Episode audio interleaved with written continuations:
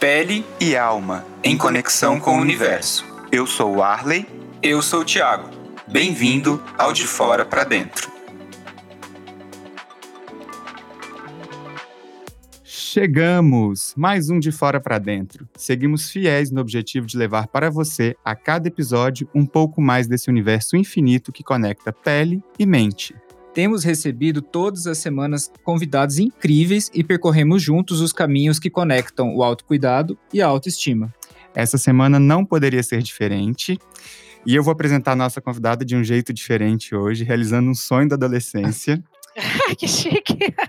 Como vai, Galisteu? Ah, 50 reais é seu! Parabéns! Ai, Quanta vergonha eu já passei na vida atendendo telefone assim. Eu amo. Tudo Eu bem? Como vai? Toda Vocês tarde. estão bem? Estamos ótimos. Estamos obrigado. ótimos e você? E muito, Muito, feliz. muito obrigada pelo convite, viu? Obrigado você por ter aceitado. Imagina, tô felizona. A Adriane dispensa qualquer tipo de apresentação, né? Mas assim, ela é uma das personalidades da mídia que mais está presente no imaginário do brasileiro. Nós convivemos, né, Adriane, com você há muitos anos. E você, em todos os momentos, sempre representou um símbolo de beleza e autenticidade. Como você sente isso? Aí eu fico feliz, porque primeiro por esse reconhecimento de vocês, é, e eu percebo na rua, por exemplo, as pessoas, quando o carinho das pessoas virem, quando elas me encontram no supermercado, principalmente na pandemia, que foi o lugar que eu mais frequentei, foi o supermercado. Eu não saí do mercado, mercado para casa, mercado para casa da minha mãe. Então assim, eu percebo o carinho das pessoas comigo de um jeito tão natural, tão genuíno, sabe, tão honesto. Uh, e eu nunca fui aquelas que, eu nunca neguei um autógrafo, nunca neguei um beijo, nunca agora com a pandemia estou um pouco mais distante, mas eu nunca neguei um beijo, um abraço, um autógrafo uma foto, uma selfie. Eu estou sempre muito disponível para as pessoas. É, eu acho que eu tento, e as pessoas percebem isso, não ter uma distância entre a Adriane Galisteu da TV e a Adriane Galisteu da minha vida. Eu sou essa Adriane Galisteu, eu não tenho um nickname que me protege de um personagem ali que eu criei para a televisão. Eu sou eu aqui, eu sou eu na televisão, eu sou assim com os meus erros, com os meus acertos, e acho que essa autenticidade aproxima as pessoas. Num primeiro momento da minha carreira, isso era um pouco assustador. É, eu fui muito julgada até por isso, muitas vezes. Porque as pessoas acham que uma artista tem que se posicionar como uma artista o tempo inteiro. O que, que é se posicionar como uma artista o tempo inteiro? É estar tá sempre produzida, estar tá sempre bonita, estar tá sempre disponível, estar sempre pronta para o programa. Mas a vida não é assim. É, está vida, sempre de bom humor é? também, né? Pois aquela, é, bom humor aquela, até que eu tô, viu? Aquela responsabilidade de estar sempre é, é, sendo um, um, um, protótipo do, do. um modelo, né? Aquela, Exatamente. Gente... Você sabe que isso foi tão cobrado na minha vida que eu virei uma polícia de mim, assim. Eu acabo sendo um pouco até cruel às vezes comigo, se a gente parar para pensar. Eu não me permito algumas coisas, por exemplo, eu não me permito por exemplo, isso que você falou, tá de mau humor, ou então falar para a pessoa, você pode esperar um pouquinho, hoje eu não vou fazer, hoje eu não faço. Não existe essa possibilidade. Não existe. Se alguém contar para você que eu neguei um autógrafo, que eu neguei uma selfie, que eu neguei um olho no olho, pode ter certeza que essa pessoa está mentindo. Então, assim, isso eu não sou capaz de fazer. Não sou capaz, por exemplo, de num dia que eu não tô legal, de sair de casa. Eu prefiro não sair. Eu escolho não estar na rua, eu escolho não me deparar com ninguém se eu não estiver legal para receber as pessoas. Mas é uma eu, maneira de, é. de criar limites para si mesmo, é uma maneira de se conhecer, é uma forma de reconhecer os limites e não expor o outro, talvez, a, a algo que não vai te deixar confortável e nem deixar o outro confortável. Isso é sabedoria que bom, fico feliz, porque eu, eu, eu percebo assim, e eu só acabei virando uma polícia de mim, da minha, do meu aspecto, da minha, do, da minha aparência física. Hoje eu tenho 47 anos. Como eu comecei muito cedo, desde sempre, tudo na minha vida, as pessoas me conhecem há muitos anos. Então começa uma cobrança, né? Fala, ih, tá velha, hein? Eu vi uma foto sua, fala, nossa, tá velha. E você fala, gente, mas que lógica é essa das pessoas de acharem que a gente não, envelhe, não vai envelhecer ou de achar que eu vou me incomodar por, causa disso. Então, assim, claro que eu, que eu não preciso estar tá grisalha, nem toda enrugada, para falar: olha que legal, que envelheceu, eu me sinto bem assim. Não, eu me sinto bem como eu, me, como eu tô, me olhando no espelho e sendo feliz, mas eu não, eu não tento não, apare, não aparentar a idade que eu tenho. Entendeu? Praticamente é isso, assim. Eu sou muito bem relacionada comigo mesma nesse capítulo. Me olho no espelho, entendo que a lei da gravidade existe, entendo que o colágeno foi embora, muito que eu tô numa que essa luta é, é, inviável e que não vale a pena eu entrar nessa corrida. Então eu entro em outras. Eu quero ser feliz, quero ter mais qualidade de vida, quero cuidar de mim do jeito que me faz bem para a alma, me faz bem para o corpo de quebra, por exemplo, a minha corrida, o meu esporte diário, coisas que oxigenam o meu sangue, minha cabeça e é assim que eu procuro administrar. Eu acho que toda essa exposição, né, que acabou acontecendo na sua vida desde muito cedo, te colocou num lugar de referência. E esse é um lugar muito problemático às vezes, né? Que existe realmente uma projeção muito grande das outras pessoas sobre você e também uma responsabilidade que vai sendo criada do que você faz da sua vida, do que como você se cuida, como você enxerga o envelhecimento. Então as pessoas acabam esperando muito, né? É, de você um retorno seu para elas. E, e, é interessante a gente pensar nessa questão da exposição. É, é, a gente que acompanhou né, é, a, a, sua, a sua ascensão, eu cresci praticamente te, te assistindo e como que mudou né, a maneira de se expor na década de 90, na, nos anos 2000, nos anos 2010, para o que a gente vai experimentar para os próximos anos. Você percebeu é, é, essa mudança da exposição quando era só TV, quando a internet é, começou a tomar conta. O que, que você sente, Adriane, Olha, é, eu sinto primeiro uma necessidade de estar em todas as mudanças. Ponto. A cada, a cada plataforma nova, a cada forma nova de se comunicar, eu sinto necessidade de estar, porque esse é o meu negócio, é o que eu sei fazer. Eu gosto de me comunicar, seja na rádio, seja na televisão, num programa ao vivo, num programa gravado, uma TV por assinatura, seja no meu podcast, no Fala Galisteu, seja dando uma entrevista para vocês, seja é, todas as formas de me comunicar, seja nas minhas redes sociais, no meu canal do YouTube, me interessam. Então, essa é uma mudança que é real, que eu acho que ela não vai ter fim e ela só vai aumentar, né? A gente só vai ter mais gente jeito de se comunicar, novos aplicativos vão chegar, novas formas de, de, lidar. Agora tem esse TikTok que eu falo que eu passo uma vergonha super digna lá, tá é tudo difícil, bem. Né? bem digna, uma vergonhinha daquelas também. gostosinhas, mas estou lá firme e forte passando aquela vergonhinha. Mas é, eu não abro mão de estar nessas, nessas, nessas formas novas de falar com as pessoas, de estar perto das pessoas. Mas ao mesmo tempo que eu adoro essa possibilidade, porque eu acho que a internet aproximou todo mundo de todo mundo. Você foi lá buscar os seus amigos de infância, descobriu, vai stalkear os seus ex, vai saber com. Você sabe de tudo e mais um pouco. Tem um lado que é difícil nisso tudo, né? Que junto com coisas boas vem um caminhão de coisa ruim também. Então a gente também deu voz a muita gente má, né? Muita gente mal intencionada, muita gente que não tem o que dizer, muita gente que está aí só para arrumar encrenca, gente que é paga para fazer isso, né? Os haters, as pessoas que estão aí para azucrinar vida dos outros também entram nessa, nesse bolo que é tão gostoso que é a internet, você tem que saber lidar com isso. Então hoje eu percebo que a cobrança é maior, o jeito de lidar com as pessoas talvez tenha que ser um pouco diferente, a forma de se comunicar um pouco diferente, mas faz parte. Eu acho que também a outra corrida que não vale é tentar lutar contra isso, achar que isso vai mudar, vai diminuir, porque só vai aumentar. É você, é verdade. Você acha que mudou aquela questão que tinha da celebridade? É, que a TV, ah, ela é, mudou, né? Porque eu acho Nossa. que era tão difícil, né? A gente ter acesso. Como que. É, eu, eu, acho que, que hoje. Aconteceu uma coisa, né, com essa evolução toda, que é a questão da, dos nichos. Acho que a comunicação hoje, ela se dá muito em nichos. Então, você tem um nicho do podcast, você tem um nicho de Instagram, tem um nicho da TV. E aí, cada local exige da pessoa uma comunicação diferente.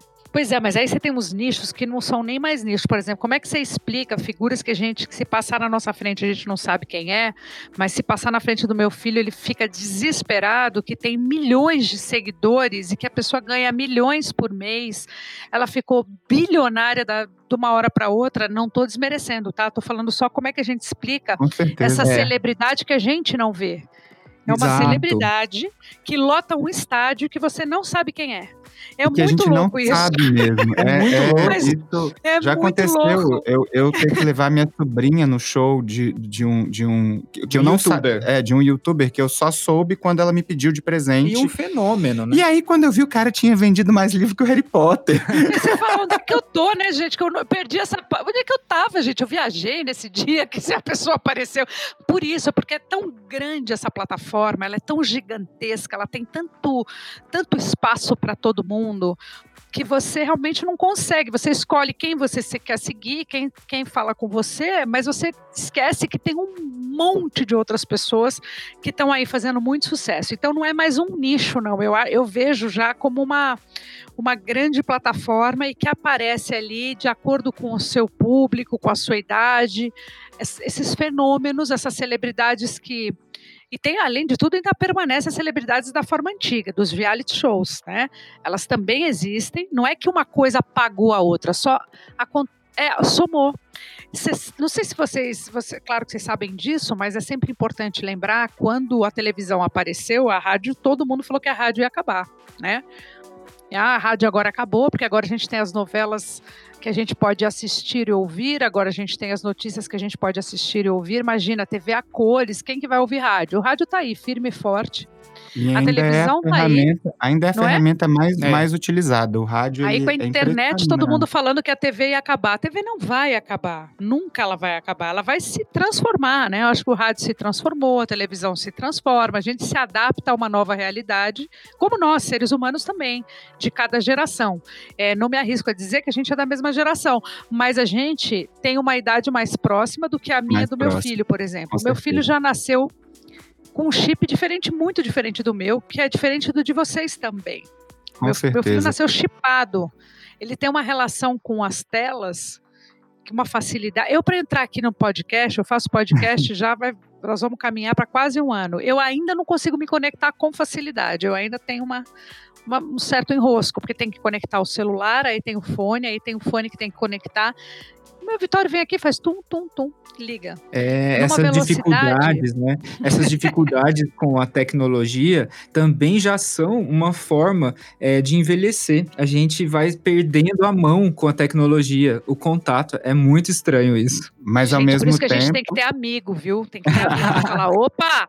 Tá perdendo a mão, hein? Não vai fazer, não vai fazer a louca, tá perdendo a mão. É importante ter amigo, gente. Mas é. ao mesmo tempo, é, essa, essa pulsão que a gente é, consegue manter de se colocar à disposição, acho que isso você falou no início, para mim soou como deu um eco muito interessante, porque é, algumas pessoas simplesmente desistem, param. É, largam mão. E eu, e eu vou entendendo que cada ferramenta nova, você se colocar à disposição do conhecimento dia atrás dia é muito excitante, é muito é, é, recompensador, sabe? É o que faz a gente estar vivo, é o que faz a gente girar a, essa manivela da vida, sabe? Eu vejo que às vezes a vida puxa tapete, a vida não é fácil, tão simples quanto parece, não é tão divertida assim, mas ela é o que a gente tem, é o nosso presente, e a gente tem que transformar isso em coisas boas. Não é possível. Eu não estou aqui querendo romantizar a quarentena, não, mas não é possível que a gente vai sair dessa epidemia igual. Eu quero acreditar que não, mesmo que seja que a gente seja a minoria, mas não é possível que a gente vai passar por toda essa angústia de 2020 e chegar em 2021 igual ao que a gente era em 2019. Não dá. Não tem como. Não tem Acho como. A transformação está em curso. Sem dúvida nenhuma. Olha, eu acho que essa nesse momento pandemia eu passei por tantos, tantas coisas. É, tantas ah, emoções diferentes. Quando tudo começou, eu fiquei apavorada. Achei que eu não fosse conseguir passar da segunda semana, porque eu sou muito ativa, uma agenda lotada que se desmoronou na minha frente, um convite para voltar para a TV aberta que eu vi voar pela janela por causa da pandemia, e assim foi indo a coisa. Eu falei, gente, mas e agora? Aí a escola do meu filho, aí ele volta para casa e vejo meu marido em casa, aí vejo minha casa uma zona Falei, gente, peraí, calma, cadê o pessoal que me ajuda? Não tem ninguém. Eu fui entrando numa, numa, numa roleta que eu falava, gente, eu não vou conseguir sair disso. De repente, eu me vi organizando a minha vida diferente priorizando, fazendo uma faxina que há anos eu não fazia, limpando, tirando da frente que eu não queria, organizando meu, minha agenda, meu horário, fazendo minhas lives, inventei aí o podcast à distância, vamos fazer assim, comecei a fazer na pandemia, aí vamos começar a fazer uh, eventos à distância, aí eu fui para Portugal no meio da pandemia trabalhar, fazer um especial, um programa que foi ser jurada lá, voltei fazendo exames loucamente, já estou no meu, sei lá, 18º exame de Covid, nunca cheguei perto desse vírus, Deus me livre, mas percebi também que serviu para muitas coisas. Quando eu falei dessa mudança, que eu acho que é importante que a gente perceba que não é normal, mas que tem coisas que esse, essa pandemia trouxe que eu acho que vai ficar, por exemplo, a máscara, eu acho que a gente não vai se desfazer dela. Tem gente lutando contra ela e eu acho uma burrice lutar contra ela. Os asiáticos já usavam, né? Sempre fala você, isso. Não é? Aí você pega um avião com um cara tossindo do seu lado, passando a mão e suando o nariz, e a gente não usava máscara. Hoje é impensável uma pessoa do seu lado cafungando.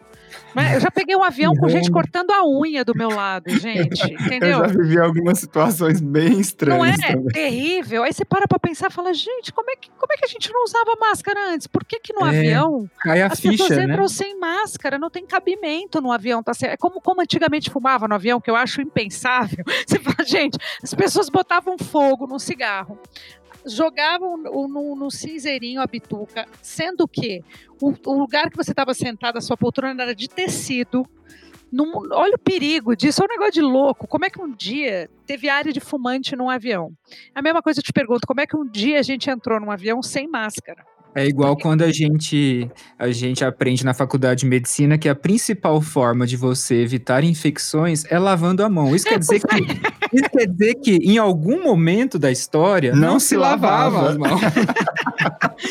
não se lavava ou se lavava errado, porque eu falei pro Vitória, é. quem diria que no auge dos meus 47 anos você aprender a lavar a mão, porque eu nunca lavei o polegar, eu nunca lavei a ponta do dedo eu nunca lavei meu pulso. Mas é sabe verdade uma coisa? Isso. É, é. É, isso fala também de uma questão que a gente trabalha muito quando é, a gente vai para o corpo, que é a consciência de corpo, a integração é, do corpo, porque a gente passa muito tempo sendo nós mesmos e pouco tempo é, conhecendo partes do nosso corpo.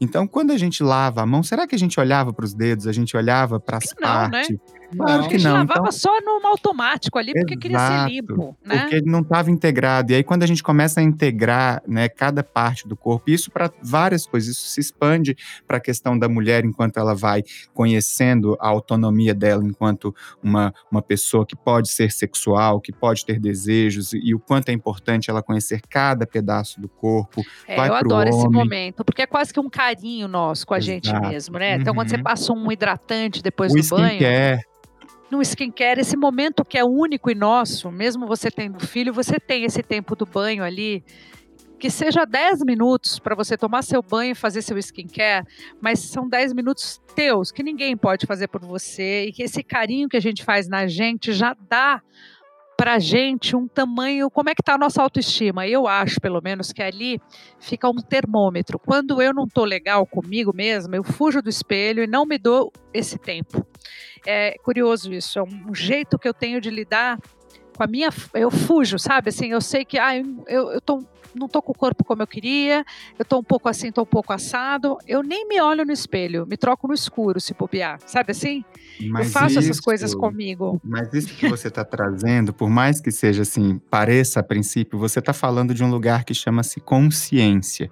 E quando você eleva, mesmo que seja um mecanismo de defesa, um mecanismo de fuga, mas quando você traz isso para a consciência, é porque você tirou isso de um lugar que a gente gente chama de sombra. Você deu luz às suas estratégias de, de defesa ou de fuga, e isso já transformou tudo, porque você vai fazer uso disso no momento que você precisar delas. Então é, é, é realmente é, eu vou entendendo que a gente estava acompanhando aí algumas coisas é, que você tem feito, né? E o tabletop, que é o, o um programa eu amo que você tá tabletop. É, é, é, fala sobre isso, sobre esse lugar que você foi alcançando de consciência a ponto de conseguir, inclusive, transmitir para as pessoas é, maneiras de estimularem, é, é, de estimulá-las a cuidarem de si a partir do amor próprio, a partir do autocuidado, da, da, dessa autoestima, e você comunica isso de uma forma muito apropriada. Que bom, porque eu, as pessoas me perguntam muito, nossa, Adriane, como é que você faz para se manter assim? Ah, mas também você corre. Eu falo, não, é um pacote de coisa, gente. Para você conseguir, pelo menos é assim que eu olho para as pessoas mais velhas, que são as minhas referências. Né? Eu olho para Ellen MacPherson, por exemplo, que é uma mulher de 50 e poucos anos, mas é uma, uma mulher que envelheceu muito bem. É, eu, eu, eu, tenho uma referência nela de estilo, de lifestyle. Ela é mãe de dois filhos, ela tem um cabelo ainda comprido, porque ela foi a primeira a fugir da regra dos 30 anos que tem que cortar o cabelo curto. Porque eu sou dessa geração, né? Que mulher de 30 anos com cabelo comprido era cocota. Então você tinha que cortar o cabelo. Aí eu falava isso a vida inteira. Quando eu fiz 30, eu falei: imagina, não vou cortar, você cocota então, vamos, vamos tocar a vida de cocota. Mas com 40 eu corto. Aí alguém um dia falou que mulher tinha que cortar o cabelo com 30, que tinha que ter uma postura, usar determinadas roupas com 35. Era uma regra que bem ou mal nós passamos anos olhando para elas, né? Porque Era um machismo jeito... estrutural, é, né? Uma machismo criada, estrutural, claro. Criada pelo uma... patriarcado aí, né? Pois é, eu sou bem, bem filha de uma mulher super reprimida, assim. Minha mãe é uma mulher que no tabletop eu descobri o sonho dela de ser Olha que eu tenho uma relação com a minha mãe muito maravilhosa, mas eu descobri que ela tinha o sonho de ser aeromoça e nunca falou pro pai dela. Olha, ela participa, né, do tabletop. Ela participou uma vez e eu queria que ela fosse uma figura é, sempre fixa, uhum. porque mesmo falando pouco porque ela é tímida, mas ela tem uns pontos de, de tom e de verdade que é tão incomum com o que a gente vive hoje. Por exemplo, descobri nessa mesa que ela não, nunca contou pro pai dela qual era o sonho dela, porque ela tinha pavor de falar pro pai dela que o sonho dela era ser aeromoça. Ela tinha medo, vergonha, angústia. Olha que, olha aonde a gente é. foi parar, né? Assim, Mas que, é, que... é, é, interessante porque essa profissão, principalmente, é, ela tinha um, um, uma conotação muito agressiva para os homens, porque era a possibilidade da mulher estar num lugar, dela voar. Liberdade, né? Liberdade. É. Era a primeira é, é, possibilidade que a mulher tinha de adquirir asas e voar. Então, de fato, gera, é, é, muito. É, é, a gente entende que causava medo e olha por quanto tempo isso ficou. Que, que relato bonito. Nossa, eu vou te contar. Então, assim, eu vejo hoje a importância, quando eu falo para as pessoas que é um pacote, a importância de a gente trabalhar a nossa autoestima. Pelo amor de Deus, mulheres, a gente tem que estar atenta, gente. Ninguém vai ficar olhando para a gente como a gente olha. Ninguém nunca vai, nem teu marido, nem teu filho, nem, nem, nem sua mãe, ninguém nunca vai saber de verdade onde é que está o nosso nó. A gente pode tentar falar para o outro que a gente tem uma angústia assim assado, que você está triste por causa disso ou daquilo, ou você está é, tentando uma fuga por causa disso ou daquilo, e o outro sempre vai receber a sua história minimizando a sua história, porque ele quer que você não sofra.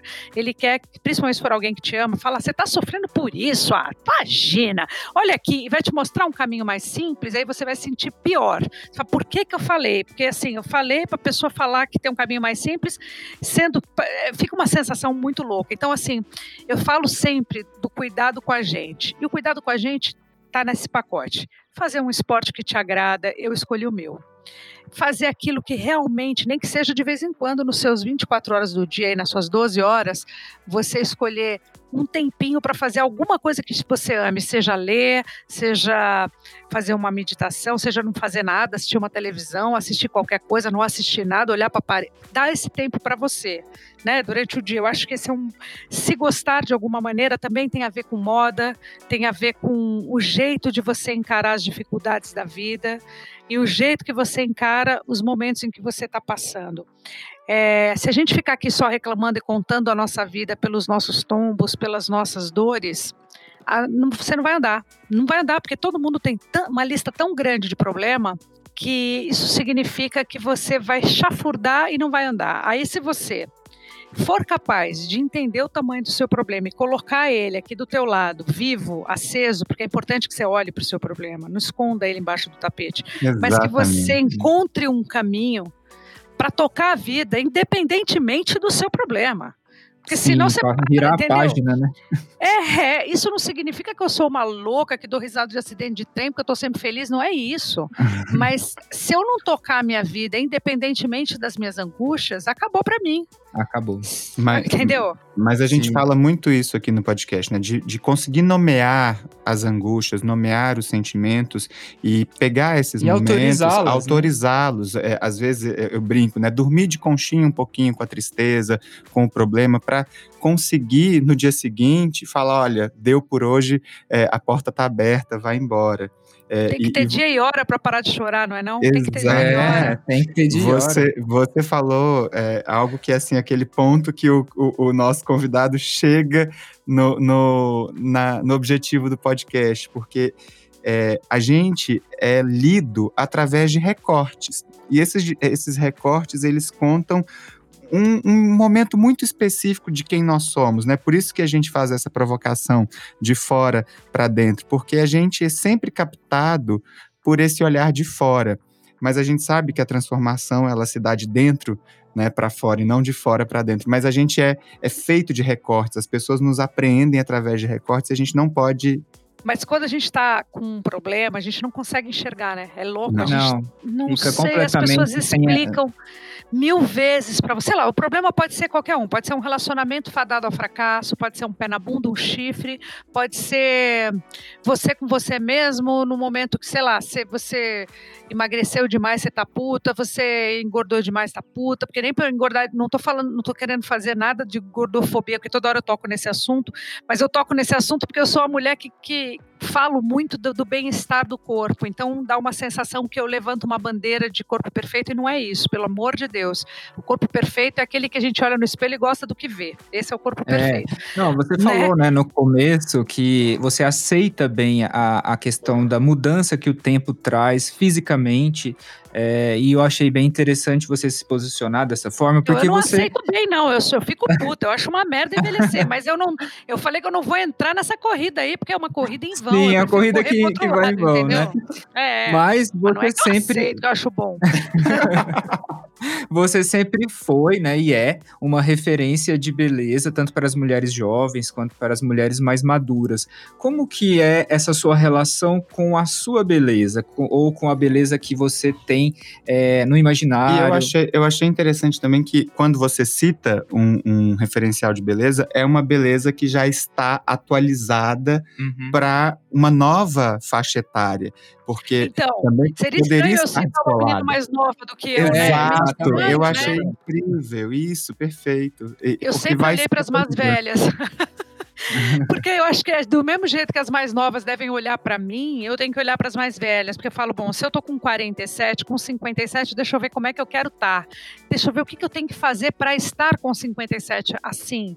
Não querer ter 57 com cara de 19, porque assim, a medicina até está a nosso favor, até é possível você fazer os preenchimentos, usar as plásticas, não sou nada contra, vai fazendo. Mas eu acho que fazendo um uso abusivo desse, dessa tecnologia e da medicina e das mãos de um, de um grande médico, a gente se perde no meio do caminho. Então você vê hoje mulheres deformadas, você vê hoje meninas novas, é, completamente sem expressão, sem necessidade de estar daquele jeito. Você vê hoje as pessoas não procurando uma vida saudável, porque a máquina é muito mais curto o caminho, muito mais próximo. Então, ao invés de você malhar, você vai lá numa máquina entra naquela máquina e faz lá uma puxada daqui, uma virada de lá, toma uma injeção aqui, uma injeção ali. Não, não sou contra, mas acho que é um caminho que quando você realmente precisar da máquina e da injeção, a casa vai cair um pouco. Você vai fazer o quê? Se você puxou a vida inteira, sem precisar. Quando você precisa puxar, não tem mais o que puxar, gente. Não tem mais onde botar preenchimento. As meninas com 20 anos estão fazendo preenchimento, estão fazendo. É muito surreal isso. Então é uma é uma como é que eu vou falar? Uma fábrica de monstro, na verdade. Porque a mulher, quando tem, que ela começa a botar preenchimento com 20, ela vai fazer 60 e 70. Ela vai fazer. E aí o olho vai estar tá onde? Onde é, é que vai estar tá é, o olho, gente? Onde é, qual é vai algo... ser o tamanho da boca? É algo é, muito. É, é para onde que está né, é, direcionado esse vetor? Né, porque essas pessoas que vão buscando incessantemente isso, elas realmente estão buscando o autocuidado, elas estão buscando fazer aquilo por si ou elas estão tentando atingir a, a expectativa do outro. Isso é, é, é, sempre muito. A gente fala muito disso a gente aqui. sempre questiona sobre isso, né? E eu vejo assim na minha prática, né, como dermatologista, que as pessoas cada vez é, mais, elas não querem entender até mesmo a, a, a, o processo de se ter uma boa aparência como uma construção. É isso que você falou, não querem malhar, mas querem fazer uma máquina que vai ser mais dispendiosa, né, ali, com um resultado mais imediato, mas que não se sustenta, porque você, de fato, quando faz isso, não transforma aquilo que precisa ser é, transformado. Quer ter uma pele saudável, mas tem uma alimentação extremamente gordurosa. Quer, é, é, então, são ela, coisas que eu, não eu comunicam. Eu falo com o meu médico, ele fala, por exemplo, claro que no final do ano, mesmo com pandemia, a gente vai tentar fazer uma viagem pelo Brasil, vai tentar estar com a família. É uma época que a gente come um pouco mais, sai um pouco. Ninguém fica de dieta no Natal, no Réveillon, é insuportável. Você tem que juntar a dieta com o esporte, também com a possibilidade da máquina, a máquina no lugar certo, do jeito certo, no tempo certo, com você tendo uma vida próxima, mais próxima possível do saudável, mais próxima possível de acordo com a sua resistência, com o que você pode.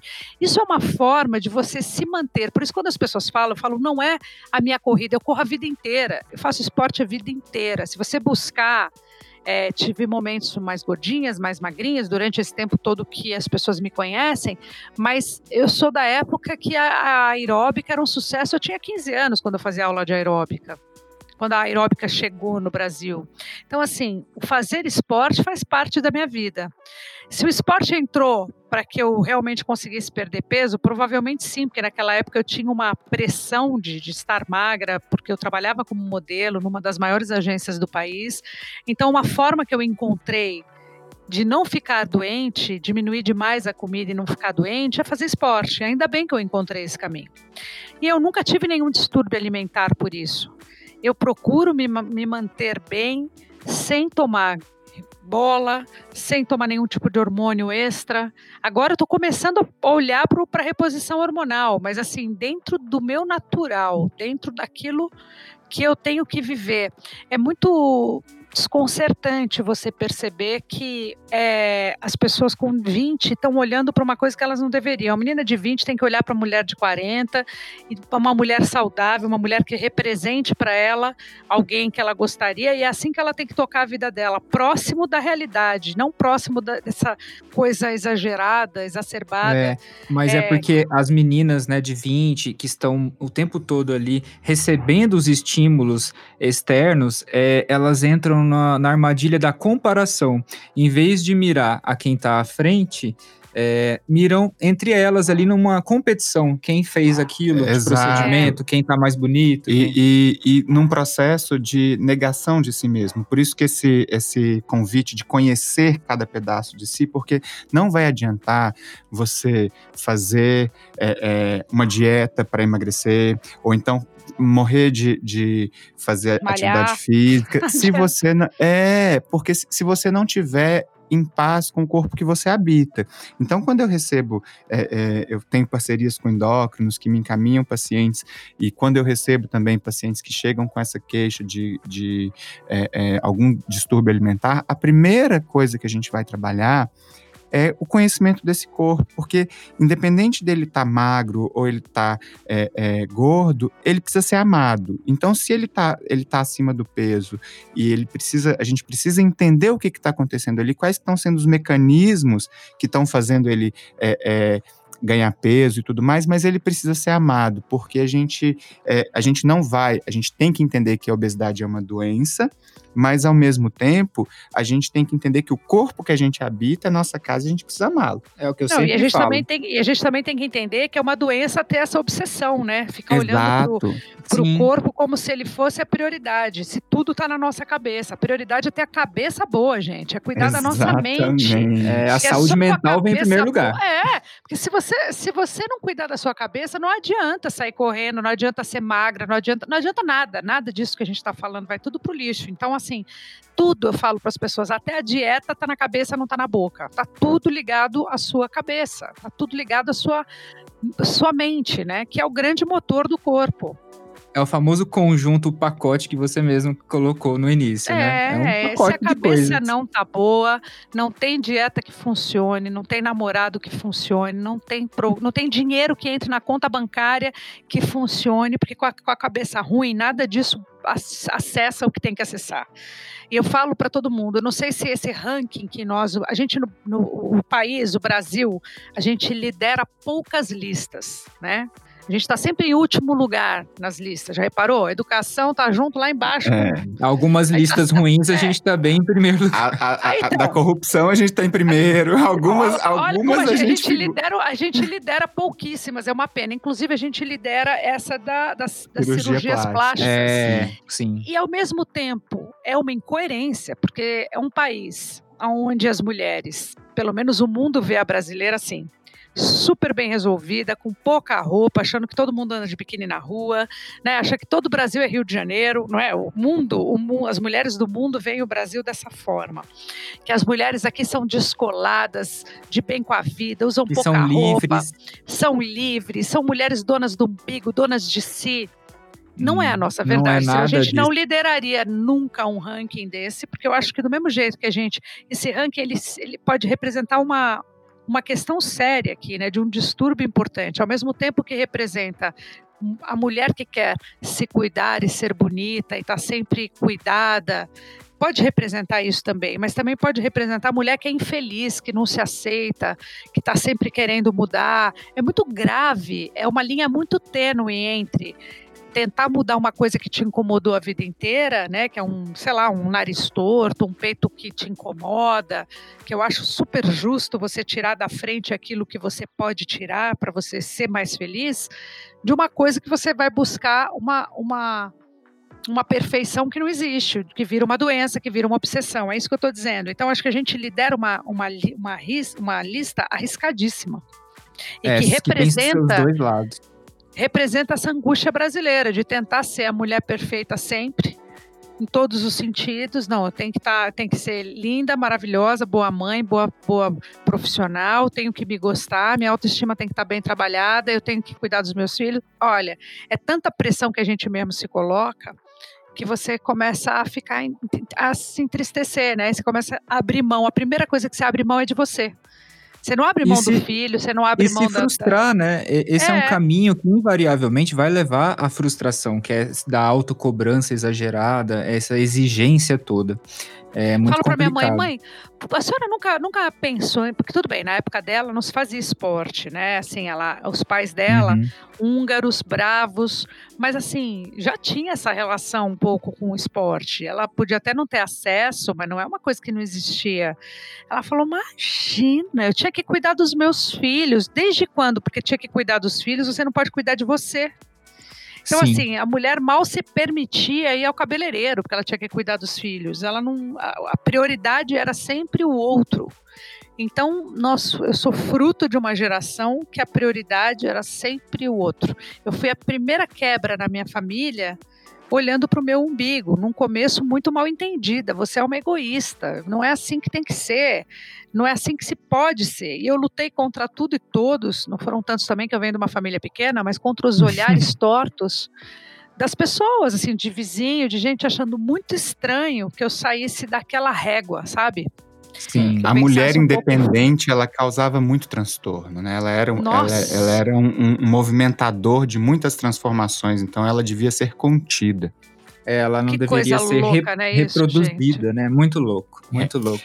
Adriana, esse é um momento agora do nosso podcast em que as pessoas que estão ouvindo se sentem representadas. A gente te acompanha nas redes, né, e no seu site. Você dá dicas de cuidados com a saúde, com a estética. A gente até já comentou um pouco aqui.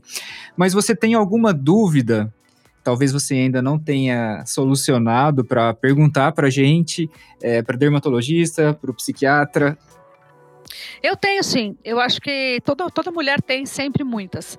Mas eu adoro esse momento consulta, porque a gente sempre tem dúvida. Sim. E justamente na minha idade. Olha que incoerência, né? Se você me perguntar o meu maior arrependimento, ele é o fruto da minha maior alegria. Eu passei a vida é, com medo de ter filho.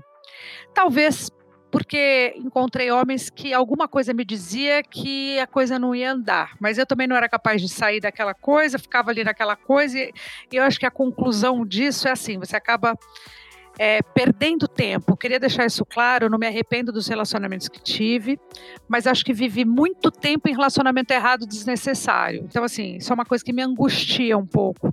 Eu podia ter tido tudo igual, só que menos tempo cada um, sabe assim? Para que ficar tanto tempo?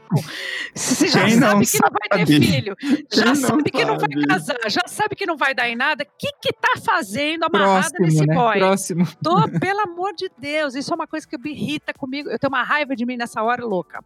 E aí eu fui adiando a maternidade, porque eu sabia uhum. que ali não ia ser. Aí eu tinha sempre uma questão financeira, de ter uma estabilidade financeira, que também é uma grande mentira que a gente conta pra gente, porque os nossos pais, pelo menos minha mãe, teve dois uhum. filhos numa situação pouquíssima grana. É uma é, racionalização, né? É, tá todo mundo feliz, todo mundo criado. Então, assim, também passei contando essa mentira para mim. Em conclusão, quando me vi com 38 anos grávida, fiquei toda feliz e tive vitória. Falei, bom, agora deixa eu ver todas as verdades e mentiras da minha vida. De repente vi que o maior amor da vida e que a vida só faz sentido aí, seja de um filho biológico ou adotado, seja é, é, é desse momento amor incondicional, eu estou falando, tá? Do momento de ser mãe. Ser mãe não necessariamente precisa sair da minha barriga. É o que eu estou querendo dizer é desse amor que acontece na nossa vida de repente, que aconteceu na minha e que toma conta de você por inteiro, assim. Aí você percebe o quanto você faz sentido, o quanto que tudo que você trabalhou realmente faz sentido, mas que por que, que você não pode ter mais? Aí eu comecei a correr atrás do prejuízo, só que eu já corri atrás um pouco tarde. E aí, até agora há pouco, estava tentando ter filho. Até que a natureza falou para mim, Fia, Fia, você pode até se sentir muito bem, saudável, bonitona, tá tudo ótimo, mas isso não significa que o seu óvulo pense igual a você, entendeu? Tem uma natureza aí que vai contra, que você não tem o que fazer mais, você tem que lidar com isso. Então, isso é uma frustração que eu estou tendo que lidar, né? Que eu tive que, que encarar uma mais uma puxada de tapete da vida, que assim, eu tomei um não, me sentindo ótima, e eu tomei um não da natureza. Não. Se vira agora com o seu não. O que, que eu faço com esse não? Aí a segunda parte os, os, hormônios vão mudando, vão mudando, vão mudando, aí vem a tal do climatério, já está começando a se aproximar, a menopausa, que era uma coisa para mim tão distante da minha verdade, estava anos-luz de mim, e de repente está bem perto já. Eu ainda não cheguei lá, mas eu já percebo que tem diferenças reais no meu dia a dia, no meu corpo, que já são sinais que tem alguma coisa que está desandando. Eu acabei de fazer aquele pai, tá monte de exame e eu tô, tenho toda a razão. Eu já estou próxima disso tudo acontecer. Isso mexe um pouco com a nossa cabeça. Eu acho que mexe mais com a cabeça do que com a questão do físico, viu? Para mim, no meu caso, eu acho que a questão é mais como lidar é, com tanta informação. Tipo, não vai ser mãe, não vai poder ter outro. É, tua idade está chegando, administra aí, refa... ah, aí você escuta, você vai fazer reposição hormonal, pelo amor de Deus, é perigoso, pode dar câncer. Aí a outra fala, não, pelo amor de Deus, faz, porque se você não fizer, você vai virar um bagulho. Aí você vai escutando cada coisa, você fala, e agora? Como é que, que eu faço? Então eu pergunto para vocês, como é que eu faço com essas minhas duas angústias? Ai, que, olha, primeiro que a gente adora falar disso, acho que é uma das acho que o, o, nosso episódio, que até hoje, né, teve, foi recorde de audiência, foi um que a gente falou só sobre menopausa. E, com uma psicóloga, uma psicóloga e sexóloga, a Rose Vilela. E, e essa angústia vinda de você, eu acho que vai normalizar tanta gente, assim, vai trazer para um lugar de horizontalidade a angústia de tanta gente, Adriane, porque você formulou essa pergunta de uma maneira tão honesta que realmente me tocou. É, Ai, que bom. É, a gente sentiu que foi uma abriu o coração. Né? É, eu achei realmente muito, muito legal. Acho que primeiro vamos falar de alguns aspectos é, clínicos que é, vão acontecer, né? Acho que o Thiago pode introduzir aí, principalmente da parte do corpo, da pele, do é, cabelo. A, a menopausa é uma transição hormonal que toda mulher passa e tá aí realmente é uma questão da natureza. E o que eu vejo, assim, do ponto de vista mais físico, ela né? Pacifica é que... ou ela passa e vai embora? Ela não, ela para sempre? Você as, não, as questões que você está acostumada, habituada, por exemplo, a menstruação, nevermore, né? É, na verdade, a menopausa é quando o seu ovário para de produzir hormônios como anteriormente. Então, assim, há essa mudança, ele para. Vai zerar. O é. hormônio do, do, do ovário vai zerar. Só que a gente entende hoje que 10 anos antes é, dessa menopausa, as primeiras alterações, principalmente na pele e no colágeno, já começam. Então, é, é isso que hoje é, é, mais interessante a gente pensar. Foi na que... pandemia que eu vi a quantidade de cabelo branco que eu tenho que eu não sabia que eu tinha. Porque Exatamente. eu fiquei aqui sem tingir o cabelo, fiquei sem fazer a minha unha. E aí eu me deparei com a minha realidade de fato entendeu? Eu falei, gente, eu não sabia que eu estava com tanto cabelo branco, eu não sabia que eu, que eu tava. Porque a gente vai se deparando com essa verdade, a gente tem que se encarar. E foi nesse momento, talvez se não tivesse passado por isso, eu não tinha ideia de como eu estava. Mas existe uma questão que acho que a sua, a sua pergunta ela, ela traz uma, uma, uma dúvida que é muito comum, né?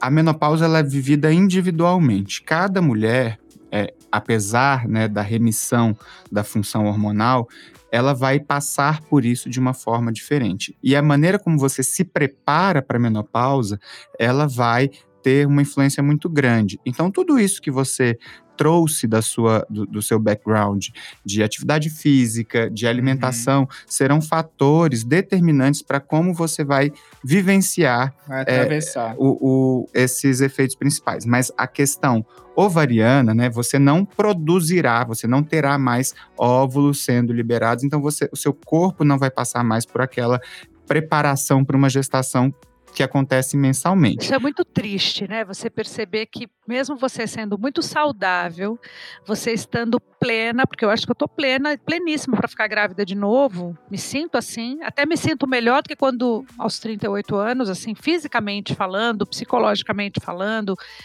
e você recebe um não da natureza. Aí você não tem o que fazer, porque a gente está acostumada, eu pelo menos, a transformar os meus nãos em sim. Estou sempre muito acostumada a dar essas voltas por cima. Eu falo que o fundo do meu poço tem mola.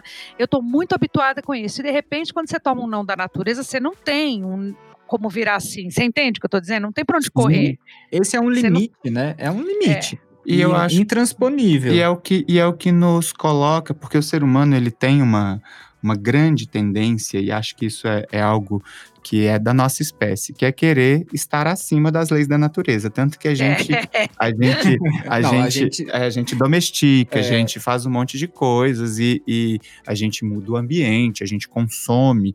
E, e esse chamado para a nossa é, verdade enquanto animais, eu acho que é um chamado também muito bonito. Eu acho que começar a, a olhar para isso, e principalmente por conta de você estar tá trazendo essa percepção de que, poxa, esse corpo que funcionava como um corpo de mulher, que estava aqui preparando para dar a vida, ele cumpriu sua função. Ele, ele teve é, é, a sua função e, e, honrar esse corpo dentro das limitações que ele hoje é, vai começar a apresentar. Mas, é, isso no, na questão da gestação. Agora, a questão que diz respeito a, a o mito, né, que toda menopausa é traumática, que todo mundo vai morrer de calor, que todo mundo vai é, enrugar pra caramba. Se uma, uma reposição hormonal, você vai ter câncer. Se você não, isso, um isso, isso, Gente, isso é uma coisa de louco que falam, isso né? Isso deixa, muito... É porque fica mulher... muito é, é, é, criado um medo, né? A mulher, muitas mulheres têm medo de entrar na menopausa porque não sabem o que vai acontecer e depois. Principalmente porque também essas informações elas são geridas por homens. É. Você vê que né, é, é muito é, engraçado é isso, porque a medicina por muito tempo ela era uma profissão extremamente dominada por homens. Agora então, mais mulheres. Hoje em dia, né, tem cinco é. anos que a gente dominou, mas a, a, informação ela é ainda muito masculina. Então a, a, a, informação que era gerida é isso, acabou o hormônio, acabou para você. E era principalmente aquele momento em que a mulher ela era abandonada. Ela era trocada por uma mais nova. A e... gente fala muito isso, dessa ideia, dessa noção de fatalidade que tem a menopausa. E, na verdade, se você pega a expectativa de vida da mulher hoje, a menopausa é a metade da vida. Exato. Tem mais metade para a mulher ter a sua história, suas vivências, sua sexualidade. Isso a gente falou muito no episódio do podcast. Como é, a vivência da sexualidade feminina, muitas vezes, até de forma inconsciente, está atrelada à capacidade que ela tem de reprodução. E não, né? Depois que você entra na menopausa, você não vai mais poder se reproduzir, mas a sexualidade vai continuar. Então, é, o que, que a gente é, pode te, te, trazer assim, de algumas questões? Reposição hormonal é, da, da, da, maneira sintética, né, dessa forma que a gente conhece, ela é possível. Por quê? É, muitas mulheres passam a vida inteira fazendo reposição hormonal, que é tomando anticoncepcional. É, é um... E a gente. Ah, entendi. Você tá entendendo? E as coisas elas são fatalizadas. O anticoncepcional nada mais é do que uma reposição hormonal. É você ingerir hormônios que vão suprimir ali a atividade a produção natural, da né? produção é, natural. É claro que, assim como o anticoncepcional tem seus riscos e benefícios, a reposição hormonal ela também, também vai ter. Toda mulher vai precisar fazer, Adriane? Não, não é toda mulher que vai precisar fazer. Existem hoje alternativas naturais, né, uhum. com fitoterápicos, que são extremamente positivas, eficazes, principalmente para mulheres que já têm hábitos de vida saudáveis, que conseguem administrar seus corpos de uma forma mais consciente. Então, hoje em dia é um universo infinito de possibilidades, e isso que o Tiago falou, é, eu acho muito legal é a metade da vida. Acho metade que vida. É, é, não é mais um fim, é um, é, um, é um meio do caminho que vai ser agora redesenhado e reconfigurado. É muito bom de ouvir isso, né? Porque acalma, né? Acalma. Ah, porque assim, eu tô vendo que vai chegar essa minha, esse meu momento e tenho buscado informações e são informações, tem tantas informações que você não sabe. Se der um Google, então aí você enlouquece, porque aí você não sabe de jeito nenhum para que lado que você vai. Então você começa a se entender e fala, não, deixa eu ver como é que é o meu estilo de vida e como é que eu vou lidar com essa questão, né? Assim, então já é uma coisa que, que eu tenho que tem passado na minha cabeça bastante. É, porque... a, a, mulher fica com a questão do ressecamento da, da, da vagina, Isso. tem todas essas questões que são. Ai, fico é, apavorada, apavorada. É, mas, pode pensar. Mas isso tinha muito a ver com a falta de domínio da sexualidade da mulher. Então, a gente tem percebido que a mulher que se estimula, a mulher que, é, é que toca a sua própria, é, é, sua própria vulva, que mantém a atividade sexual, que se permite fazer uso de diversas outras estratégias, que faz fisioterapia pélvica, que. que tem que aquele laser, né? Vibrador, aquele laser maravilhoso é, também, que é um cuidado e que tem ajudado muito as mulheres. É, existe esse né? rejuvenescimento íntimo, né? Que utiliza é. tecnologias que sim vão melhorar a lubrificação, vão melhorar a vascularização ali da região genital feminina, e isso garante, preserva funções que em outro momento já se perderiam. Adriane, eu recebo no consultório, para você ter uma noção, porque assim, para para nós que somos gays é muito comum, né? A gente fala de lubrificante íntimo como se a gente estivesse falando de mas mulheres de 40, 50 anos que não conhecem, que não sabiam que existia lubrificante íntimo para relação sexual. É, incrível, e... a gente está em 2020 e Exato. perceber que nós mulheres brasileiras que, que somos para todo mundo essa mulher sexual, nós somos tão reprimidas ainda. Uma vez eu estava falando sobre esse tema e descobri que muitas mulheres nem sabem o que é chegar, o que é atingir um orgasmo. As mulheres, Exatamente. elas não, elas não são, elas não, não conseguem falar sobre isso porque elas têm vergonha.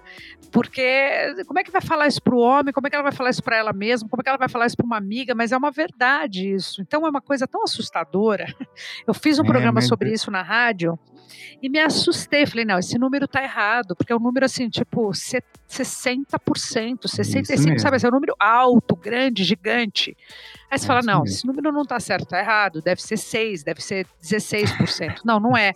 É essa quantidade de mulher que nunca chegou e nunca atingiu um orgasmo, porque ela não, ela não se permite ela não se permite se tocar, ela não se permite se entender, ela não se faz um carinho, ela não consegue falar para o parceiro, ela também não fala nada para ela. Tá tudo quieto, é sempre calado nesse assunto, porque foi criado assim, um tabu, sei lá que coisa que está acontecendo, que com toda a modernidade, ainda isso a gente não conseguiu atingir. Todo mundo é fala, não é? Por isso ah, que é tão né? importante, né, a mulher entrar nesse processo de se apropriar do corpo, de do próprio prazer, da sexualidade. A gente bate muito nessa tecla porque a gente, como gays, é, a gente vivencia a sexualidade de uma forma bastante livre, na Sim. minha opinião. E eu vejo que muitas amigas é, é, heterossexuais. Mas até isso é uma conquista do patriarcado, é. porque homens gays vivem a sexualidade de uma maneira diferente do que mulheres homossexuais, do que Sim. mulheres lésbicas. É, é, é, é muito, tudo. É, acho que a gente precisa ainda, acho que nós, enquanto homens, assumirmos esse lugar de, de responsabilidade, de falar também para, assim como a gente tem que estar tá na luta antirracista, a gente tem que ser um, um, um mecanismo contra o machismo estrutural. Também acho, porque a gente percebe que é uma verdade, por mais por mais que a gente esteja lutando contra essa barreira, falando mais desse assunto, mas você percebe numa roda de amigos, pode notar, casais héteros conversando. De repente, uma mulher levanta um pouco essa bandeira, o outro fala, ai, que papo chato, vai começar uhum. a mimimi. É não a é uma chata, questão de louca, mimimi, feminista. É a louca, feminista, não tem nada a ver. Eu nunca fui uma mulher feminista a ponto de, sabe, de ir pra rua, levantar a bandeira, mas eu fico tão emocionada quando eu vejo essas mulheres ali, que eu me faço parte dessa história também. Essa conquista também Com é certeza. minha. Claro. Entendeu? Pode, eu posso não ter, não ter sido essa mulher de ter ido para a rua, mas eu vivo essa, essa mulher que foi para a rua. Eu também sou parte. O que eu vivo hoje é graças a essa mulher que foi para a rua. Com certeza. Se essa mulher não fosse para a rua, eu não seria a mulher que eu sou hoje. Então, se eu tiver que me rotular, então vou me rotular como feminista, é claro. Yes. Eu também acho, né? Porque eu acho que se você perceber, as redes sociais são, nesse momento, muito importantes. Eu sou de uma geração que mulher não era amiga de mulher, Mulher tinha pavor da outra mulher roubar o namorado, marido, sei lá, eu era uma relação estranha com mulher. E aí, nosso, eu tenho muito mais amigos gays, poucos amigos homens e pouquíssimas amigas mulheres. E hoje nas redes sociais você vê a importância quando você se vê comprando barulho de uma mulher que você nunca viu nem conhece. Você está usando é. a mesma é. hashtag que ela, você está do lado dela, como essa menina que passou por esse estupro. Mariana é, Ferrer a Mariana Ferreira. Eu, quando eu me vi, eu estava fazendo um post dela, falando dela. Eu nunca estive com ela, não sei quem ela é, mas eu tô do lado dela. Isso mas é uma, eu tô arrepiado aqui, porque é um, algo que realmente precisa ser dito, né, Adriane? Ah, Isso é uma certeza. mudança tão grave, tão importante para o nosso país e para nós, uma conquista feminina, que se não fosse a, re a rede social, eu não saberia dela. Eu saberia dela pelo Jornal Nacional e não teria como apoiá-la, não teria como falar dela e levantar a voz dela também para os meus milhões ah. de seguidores. Então a rede social trouxe um, a gente fala mal, ah, por causa disso e daquilo, mas tem tanta coisa boa nesse momento novo que a gente está vivendo e deu voz para as mulheres se unirem. Não dá mais para falar que mulher, que isso é coisa de homem, que mulher não é mais unida. Na rede social percebe-se que isso está mudando.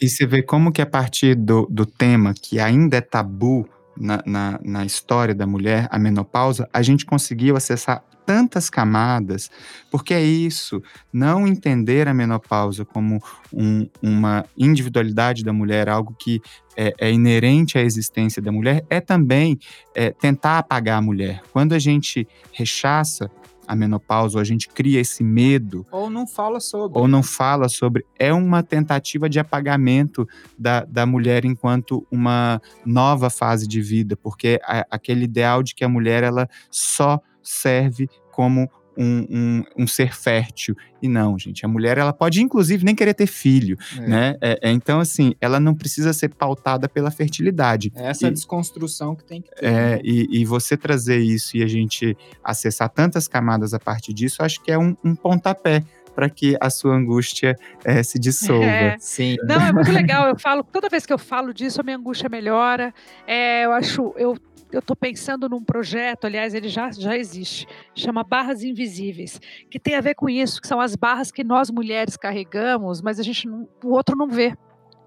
A menopausa faz parte dessa barra, porque as pessoas, de uma maneira geral, não veem porque a gente também não fala. Aí a gente não tem o hábito de falar, então aí fica essa coisa meio. E é uma baita barra para mulher lidar. Aí outra baita barra para mulher lidar, às vezes é, é, um chifre, um relacionamento errado, ou sair de um casamento falido, mas ela está amarrada por alguma coisa, ela tem filho, não consegue sair. São barras que nós mulheres vivemos de um jeito que o homem nunca vai viver. Nós mulheres temos essas questões, por isso que eu chamo de barras invisíveis esse meu projeto, que é para falar de autoestima desse meu jeitão. Nossa, Adriane, olha, eu realmente estou muito emocionado de estar com você. A gente está lindo de A gente está caminhando aqui para o encerramento.